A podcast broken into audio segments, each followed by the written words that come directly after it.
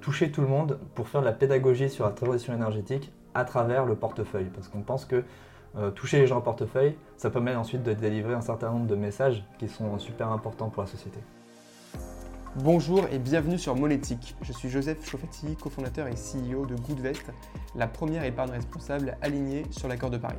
Dans cette deuxième saison de Monétique, vous aurez l'occasion de découvrir des acteurs de la finance durable, mais aussi des projets qui s'engagent dans la transition écologique de notre économie.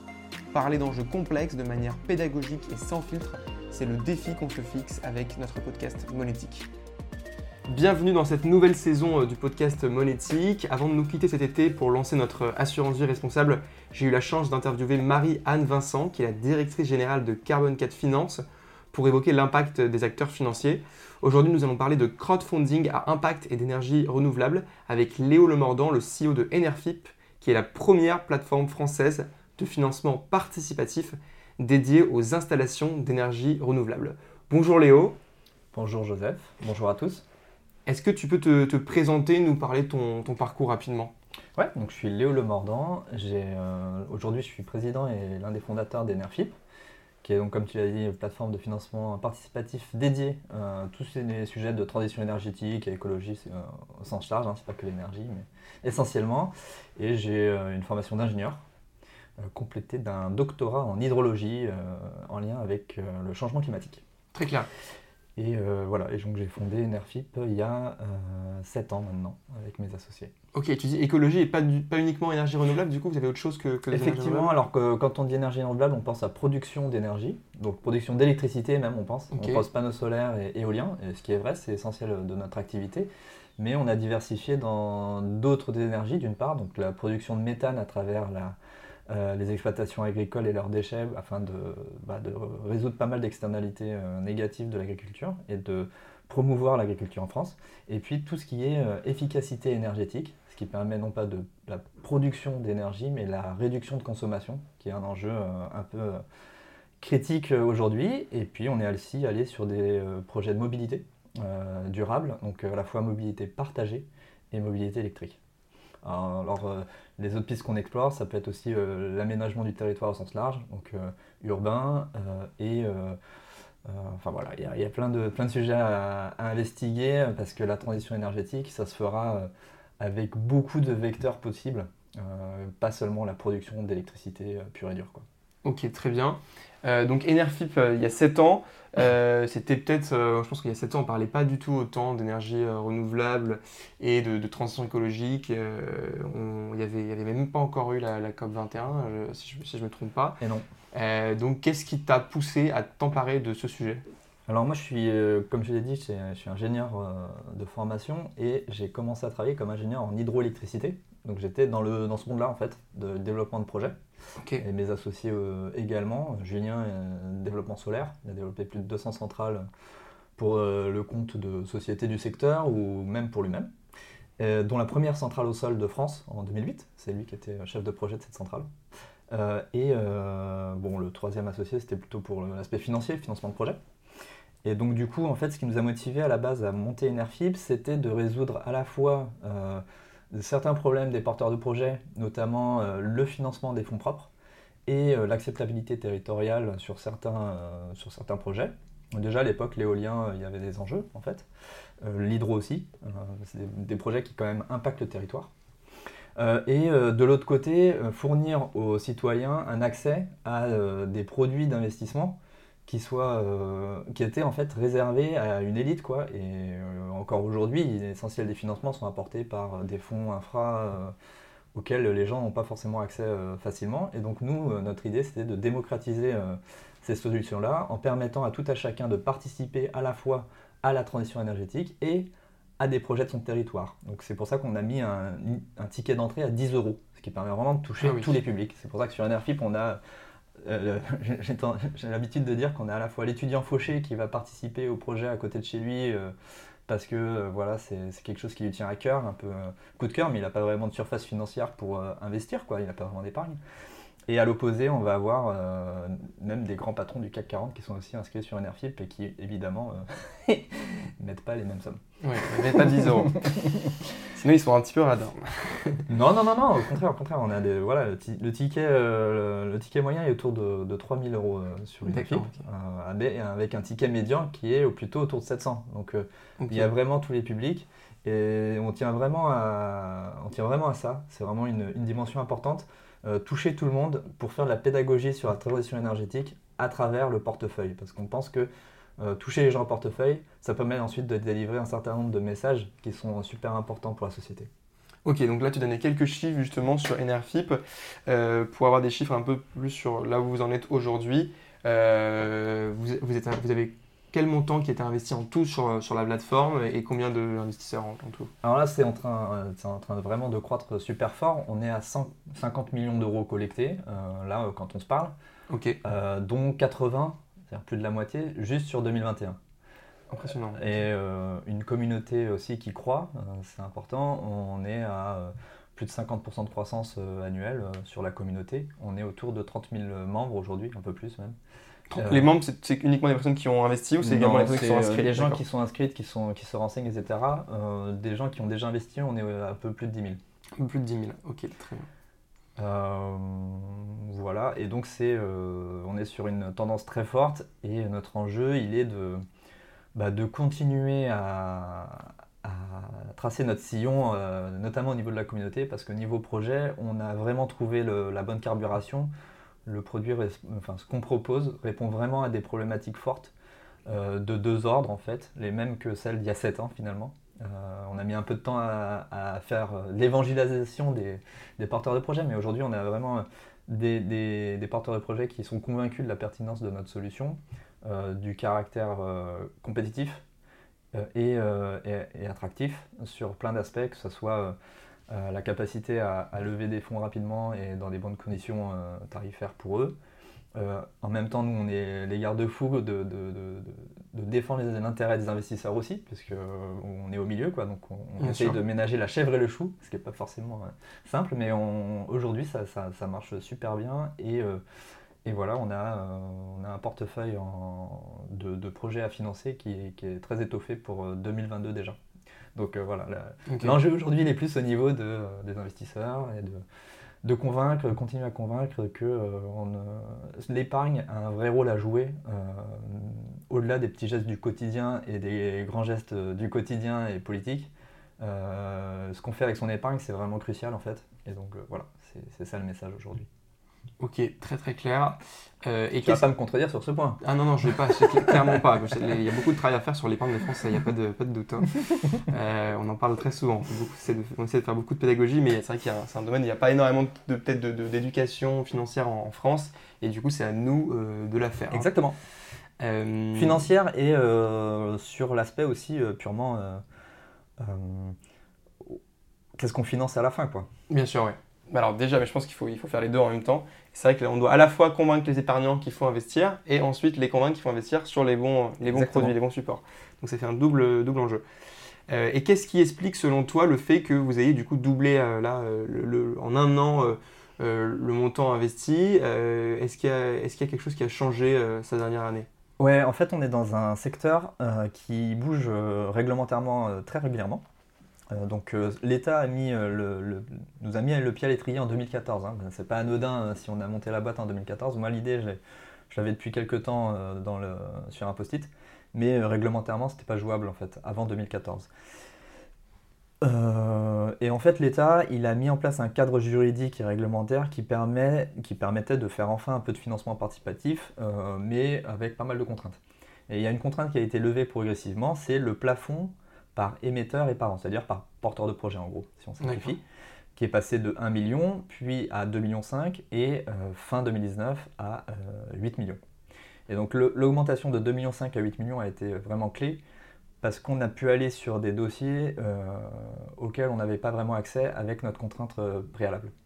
Et donc du coup là on est vraiment sur d'un côté sur des, des, projets à dimension locale qu'on continue de faire et sur lequel on a fait nos preuves également euh, au cours des années, euh, voilà, euh, vu l'appétence du public, la, bonne réception, les, retombées positives que ça génère. Et de l'autre côté, l'augmentation du plafond par collecte, entre guillemets, ça a vraiment débloqué l'aspect volume. Et donc là, on a des dossiers de 5 millions régulièrement et ça fait forcément boule de neige. Quoi. Ok, très clair. Et plus tu fais des dossiers, plus les, les concurrents de ces porteurs de projets se disent bah, en fait, euh, c'est pertinent pour moi aussi. Euh, ils demandent un devis, ils se rendent compte qu'on n'est pas si cher que ça, que c'est intéressant, qu'en fait il y a plein d'avantages. Il y a aussi ses contraintes, par exemple. Il ne faut pas le cacher que euh, quand tu fais une collecte sur Enerfip, tu vas divulguer pas mal d'informations qui sont propres à ta société parce mm. que c'est une levée de fonds publics il y en a que ça gêne, donc euh, il y a aussi des, inconvénients au, produit, mais globalement, euh, la plupart des porteurs de projets sont quand même très intéressés par nos solutions. Quoi. Très bien. Est-ce que tu peux nous parler de, quelques euh, projets Enerfip récemment financés et nous parler de leur impact C'était un ou deux exemples? Ouais, j'aime bien prendre l'exemple de Marcoussi, un exemple récent qui a, qui a super bien marché. Donc c'est euh, Marcoussis, c'est une, ville à côté de, bah, de là où j'ai grandi en fait, mais ça on s'en fout, euh, dans l'Essonne, euh, Île-de-France. Et il y, y, avait un espace qui était occupé par des remblais de la ligne TGV pour Bordeaux et qui était inexploitable en fait sur aucun, aucun plan, ni urbanistique, ni agricole, ni rien du tout. Donc c'était juste une friche quoi. Et donc ils ont installé le plus grand parc solaire au sol d'Île-de-France c'est 22 MW de mémoire. Euh, non, juste 22 MW, ça permet d'alimenter euh, combien de foyers par exemple euh, La colle, je sais plus, mais c'était c'est plus que la commune de Marcoussis elle-même. D'accord. c'est un gros projet solaire. Hein. C'est plus de 20 millions d'euros d'investissement. Il, y a la, il y a le syndicat d'électricité d'Île-de-France qui est partie prenante. Euh, etc. C'est un projet vraiment emblématique euh, de la région. Euh, d'ailleurs, c'est la ministre de l'Environnement qui a inauguré le parc en septembre. Donc ça permet de dire l'importance du, du, projet. Et, et là-dessus, on a collecté, je m'embrouille dans les chiffres, je crois que c'est 1,3 million. Et dont 600 000 en local, sur la communauté de communes locale. Ah, c'est vrai, c'est vraiment bien, c'est un projet très local du coup. Voilà, et dont 500 euh, 000 euros juste sur Marcoussis. Donc les Marcoussiciens ont, euh, ont découvert Enerfip. Euh. alors ils ont découvert. comment vous avez fait? Vous avez des campagnes ciblées Comment vous avez fait pour. alors déjà, le, porteur de projet, donc c'était NG Green, a vraiment fait une très bonne campagne. voilà, parce que c'est un projet qui quand même a des impacts multiples. Euh, et donc, euh, notamment, euh, bon, c'est assez éloigné du village quand même, hein, mais c'est coincé entre l'autoroute en gros et la ligne TGV. Donc, c'est aussi un, espace difficilement exploitable. Et puis de l'autre côté, il y a la forêt. ça dérange pas grand monde. mais il y a quand même des enjeux écologiques en fait, par exemple. Et dans tous les cas, il y a la concertation publique qui s'est faite. c'est un projet au long cours, hein, je crois que ça fait depuis 6 ou 7 ans qu'il travaille dessus, qui a l'initiative de la commune. D'accord. puisque les terrains appartiennent à la commune ils les mettent à disposition euh, du parc. Et du coup, euh, du coup quand même, les, les, habitants de Marcoussis étaient quand même assez au courant du projet, enfin la sensibiliser, etc. Euh, projet super, super bien promu. Le maire, en plus, est super dynamique, Marcoussis, sur tous ces sujets-là.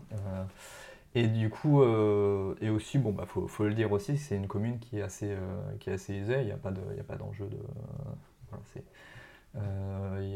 donc c'est de la population qui a plutôt de l'épargne, euh, qu'ils ont élu ce maire euh, pro, pro énergie verte. Donc c'est un maire d'Europe Écologie Les Verts ou Désolé pour la nouvelle colle. Là, je, je, je voulais pas dire de bêtises parce qu'après. en tout cas, c'est un maire qui est engagé sur le. Qui est très engagé. écologique. Et, et donc après, nous, on arrive quand même à la fin du processus, au moment où le projet était en construction déjà. Euh, et euh, on, a fait, on a animé des réunions publiques. Donc on est allé sur place euh, présenter le projet avec NG Green. on a fait pas mal de, communication presse. ça a très bien marché.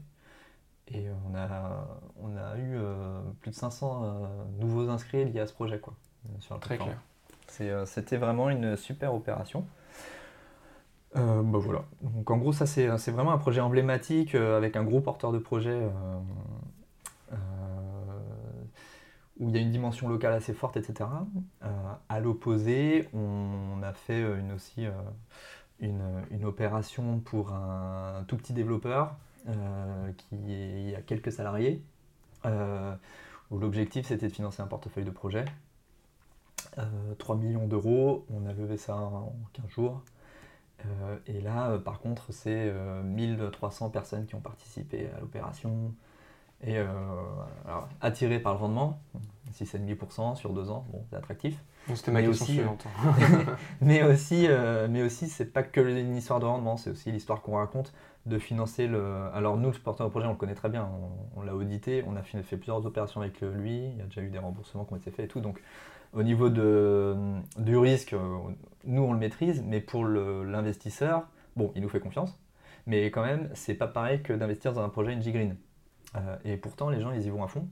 Euh, parce que il y, a y a vraiment une dimension de je vais soutenir un petit porteur de projet plutôt que la grosse boîte en fait finalement qui n'a pas vraiment besoin de financement. Là, il y a un vrai besoin de d'aider en fait concrètement, alors en y gagnant soi-même, mais aussi de, participer au développement de petits acteurs qui sont, qui sont super dynamiques et qui, qui font, qui font bien les choses aussi quoi.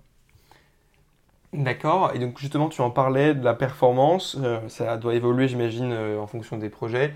Quelle est la performance? Quel est le risque? Euh, Alors on est sur du no-côté, euh, des projets de l'économie réelle.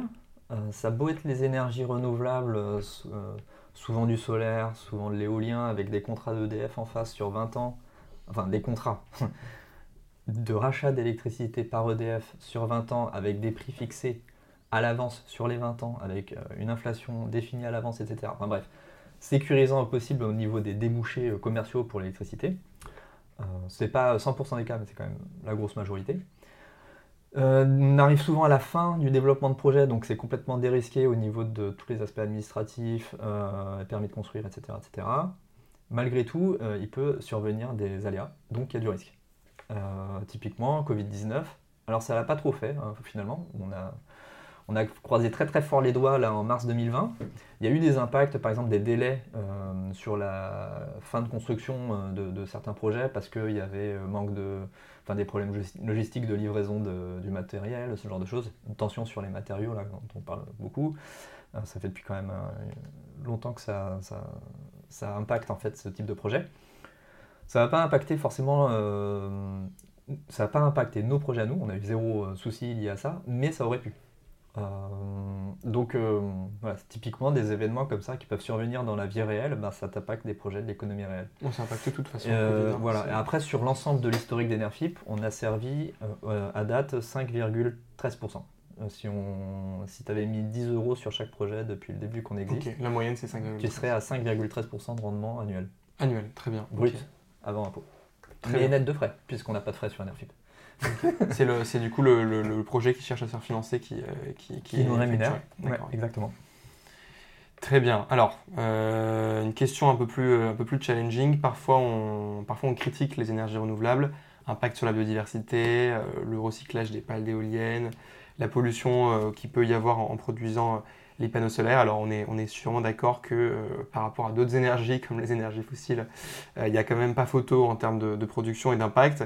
Euh, quelle est ta réponse là-dessus? Est-ce que tu penses que c'est des, difficultés qui sont surévaluées? Est-ce que la RD dans les prochaines années, qui quand même assez présente dans le domaine, va permettre d'éliminer ces, dernières barrières? Euh, je pense pas que ce soit des barrières. je pense qu'il y a beaucoup de progrès qui ont été faits sur. Parce que les panneaux solaires, ça fait 40 ans que ça existe quand même. Ok.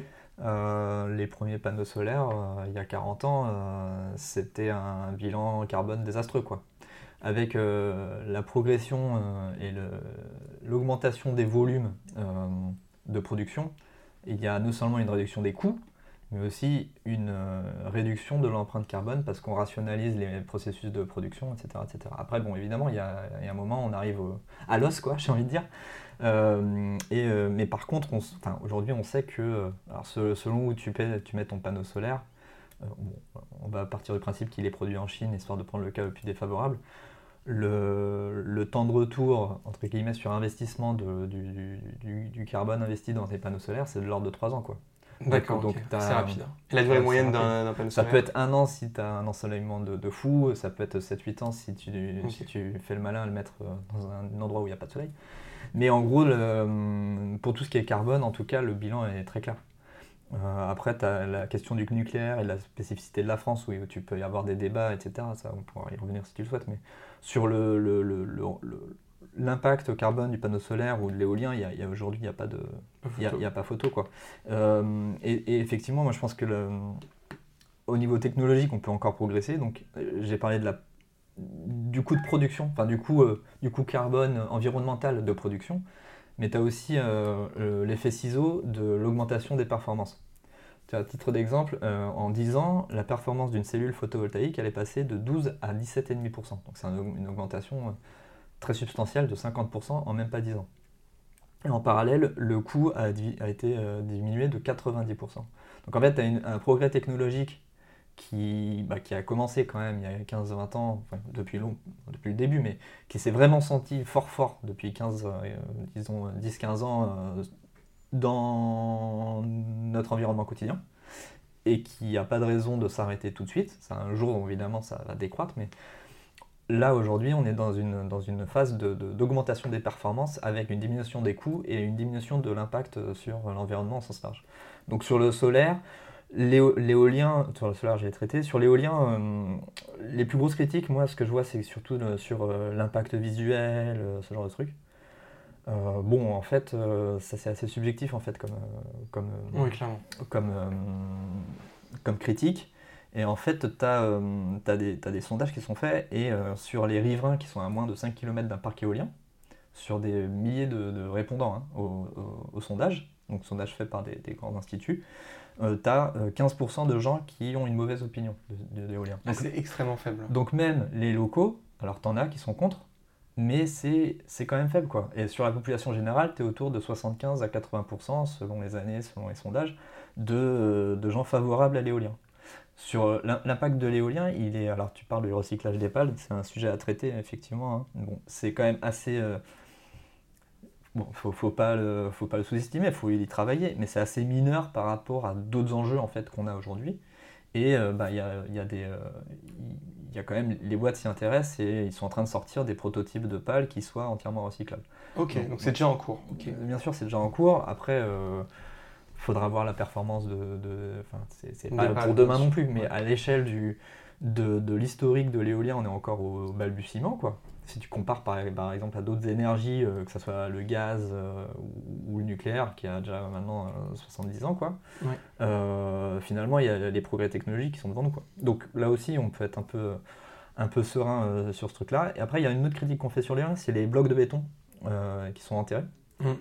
Et en fait, là, c'est rigolo parce que la loi autorise à enlever ces blocs de béton uniquement sur le premier mètre. et en fait, ce qui se passe, c'est que si tu respectes la loi, euh, ça, bah, pour, le, pour le porteur de projet. Tu laisses un bloc de béton du coup. Tu laisses, tu laisses dans, la, dans le sol, théoriquement. Donc ça, c'est pas terrible. Et il y a des fortes critiques là sur, sur, sur, sur ce sujet-là, en disant, bah et voilà, le jour où le parc il est démantelé, euh, vous laissez euh, le béton sur les champs. C'est la loi qui l'oblige. Hein. Ça, c'est le... Ils, obligent uniquement sur un mètre. Et donc, du coup, en fait, ce qui se passe, parce qu'il y a des parcs qui sont en train d'être démantelés, c'est que le, le coût pour le porteur de projet d'enlever un mètre ou de l'enlever en entier, c'est la même chose. Parce que les engins, ils sont là, et euh, du coup, et du coup, ce qu'ils font, c'est qu'ils l'enlèvent en entier, parce que de toute façon, il y a, il y a des tas de, de matériaux à récupérer, des aciers, etc. Et donc, du coup, c'est plus rentable finalement d'enlever le bloc en entier plutôt que juste de scraper le premier mètre. Donc au final, au final euh, l'impact de l'éolien, enfin, là encore, euh, il y a d'énormes progrès à faire, mais il est quand même relativement limité. Quoi. Bon, c'est mon point de vue, après, bon, euh, évidemment, tu peux faire l'argumentaire inverse. Très clair. en fait, il y a un moment aussi, il faut savoir ce qu'on veut. Quoi. si, on, si on veut euh, agir euh, pour contrer euh, le changement climatique qui est déjà là, on doit aller vite et fort. Quoi. Et on doit partir un peu dans tous les sens et utiliser toutes les ressources qui sont Toutes les technologies ne seront pas parfaites dès les, dès les premières années, c'est clair. Dès que tu utilises de la technologie, tu as de l'impact. Et surtout, quand, quand tu fais de l'aménagement du territoire, bah, qu'est-ce que tu fais? Tu aménages le territoire. C'est dans l'expression que tu as de l'impact sur le territoire. Et, et après, c'est juste collectivement, socialement, il faut qu'on décide des, des priorités. quoi. Parce que la priorité, c'est de, de s'atteler au, euh, au, problème majeur euh, mondial et d'y apporter notre contribution euh, le, plus vite possible, de façon intelligente, hein, bien sûr. Mais quand même, aujourd'hui, on utilise essentiellement comme énergie des énergies carbonées en fait en, France. Le nucléaire, c'est juste l'électricité. Si tu prends, euh, si tu, si tu dois décarboner toute l'économie, la mobilité, le patati, le patata, mais mhm. c'est, enfin, on a besoin de tout. Et, voilà. Donc du coup, il euh, faut accepter euh, qu'il y ait des impacts et euh, les, résorber le plus possible, discuter avec les populations le plus possible pour les réduire. Et souvent, les dialogues dans les territoires permettent de, résoudre pas mal de problèmes et de, modifier à la marge ou substantiellement d'ailleurs les projets. Enlever 3, 3 mâts d'éoliennes parce que 3 mois sur 3 mâts qui étaient prévus, on les enlève parce que comme ça, bah, visuellement, on résout tous les problèmes ou une grosse partie. Euh, le déplacer 200 mètres, euh, voilà, ce genre de choses. Et, voilà, donc il y, y, y, a beaucoup de dialogues qui s'instaurent euh, en local. Et, en fait, c'est vraiment aux gens de se saisir de ces projets. Quoi. ils, ont, ils ont leur mot à dire. Et, et s'ils participent, on les écoute. En tout cas, si le, si le dialogue est constructif. donc, quelles sont vos ambitions pour les, pour les prochaines années pour, pour Enerfip? Quand est-ce que vous pensez que vous allez, quand est-ce que vous visez, si vous le visez, hein, le, milliard euh, d'euros investis? Bah oui, on va le viser, bien sûr. 80 millions de collecte en moins de en, oh, 10, non, mais 11 mois. Euh. Après, tu, tu es un entrepreneur aussi, tu sais qu'il faut, euh, faut viser les étoiles, mais il faut quand même regarder le prochain pas. Quoi. Bien sûr. Donc déjà là, on est, on est super content de, des résultats sur 2021 et de la progression de la société. Euh, le milliard, on y, passe, enfin, on y pense sans y penser. Nous, on voit plutôt à 2-3 ans et on, passe, on parle plutôt en objectif annuel qu'en cumul. D'accord. Parce qu'en fait, on a, on a des projets, euh, on, finance des, collectes euh, qui vont être un peu long terme pour, pour pas mal d'entre elles, 4-5 ans. Mais, donc ça, ça constitue un stock d'encours. Mais on a beaucoup de collectes en fait, surtout sur les gros volumes, de beaucoup plus court terme. Donc ça peut être même inférieur à un an.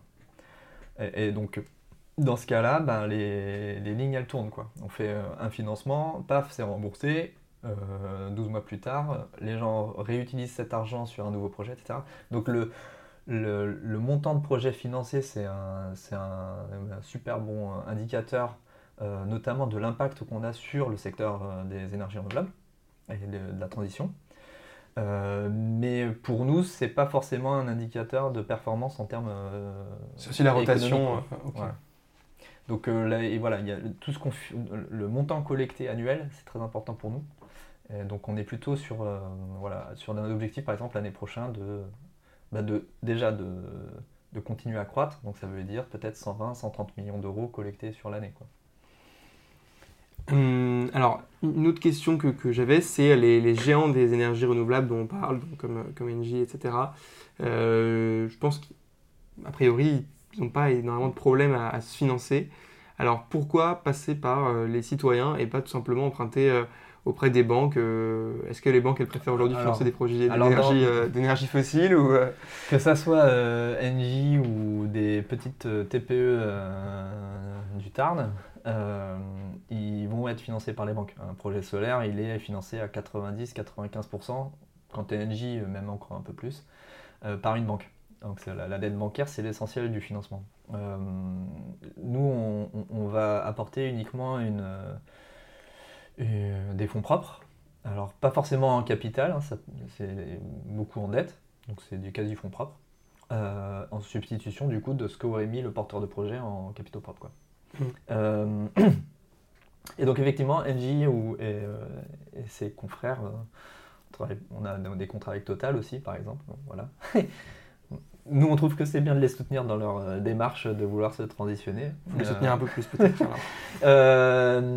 et donc ces gens-là n'ont pas besoin effectivement d'argent, puisqu'ils se financent sur les marchés à des taux ridiculement bas 0, et quelques, voire négatif sur euh, des 20, 30, 50 ans. Donc on n'est pas compétitif euh, à ce niveau-là, mais par contre on, apporte une dimension euh, différente justement sur tout ce qui est donc déjà redistribution un peu des richesses créées par le projet sur la base de, communs. Quoi. Le soleil, le vent, c'est quand même des communs. c'est normal de, redistribuer des richesses aux gens qui sont impactés par le projet. Euh, ça, peut être des impacts super faibles dans le solaire, mais par exemple, quand, durant le chantier, tu as quand même des camions qui passent, etc. Et tout. Donc leur offrir la possibilité d'avoir des retombées économiques sonnantes et trébuchantes à ce projet, déjà, ça a du sens. Euh, ça permet de... Lever des barrières, ouais. Alors peut-être pas forcément lever des barrières, mais euh, mettre un point final à, une, un développement de projet, une concertation avec le territoire qui s'est bien passé. tu fais ton financement participatif à, la fin, tout le monde est content. Euh, voilà, ça permet de, une petite cerise sur le gâteau. Euh, il y a certains porteurs de projets qui n'ont pas de problème de financement, comme euh, Compagnie nationale du Rhône, par exemple, CNR, qui ont pour ambition de, de, faire du financement participatif systématiquement sur chaque projet, quel que soit le projet, parce que c'est voilà, c'est dans leur, dans leur comment on dit, les missions qui sont attribuées et qui sont assignées, de redistribuer au territoire le plus possible. Quoi.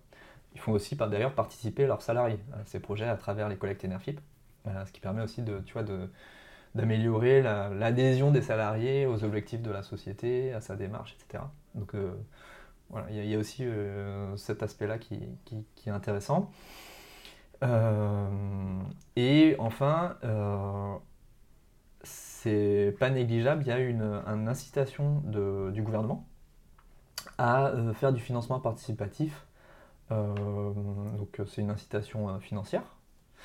en gros, les, donc je sais pas si, tu sais comment ça se marche, mais les, un projet éolien, un projet solaire, sur les grosses puissances, ils, ont, ils participent à des appels d'offres de la Commission de régulation de l'énergie, qui est un truc qui dépend du Premier ministre. Et la Commission de régulation de l'énergie trie les, projets par, appel d'offres, du celui qui propose le tarif le plus bas à celui qui propose le tarif le plus haut de vente d'électricité. Et euh, voilà, donc c'est pour diminuer le, montant de la subvention qui va être accordée euh, sous forme de tarif euh, en euros par mégawattheure produit au projet. Et donc les porteurs de projet ont l'opportunité de dire bah, moi je vais faire du financement participatif. Et à ce compte-là, ils ont un bonus de 3 euros par mégawattheure sur le tarif. Donc on peut se dire que bah, l'État il paye finalement un financement participatif. En fait, les, porteurs de projets ils intègrent dans leur prix ces 3 euros de bonus et ils bident, enfin ils, postulent à un peu moins cher que ce qu'ils auraient fait sans le bonus. Donc bref, donc il y a une incitation quand même du gouvernement à faire ça, justement euh, parce que le, bah, le, impliquer le plus possible les gens, ça permet aussi de, faire de la communication de manière super directe. Euh, ça permet d'essayer de que les gens s'intéressent au projet et participent aux concertations publiques. Ça permet aussi de sensibiliser les porteurs de projets à cet aspect-là. Euh, et ça marche plutôt bien. En fait, ça, fait depuis 2019. depuis 2019 qu'il y a ce bonus. Euh, et, on voit que ça a vachement participé en fait à la démocratisation de, cet outil-là.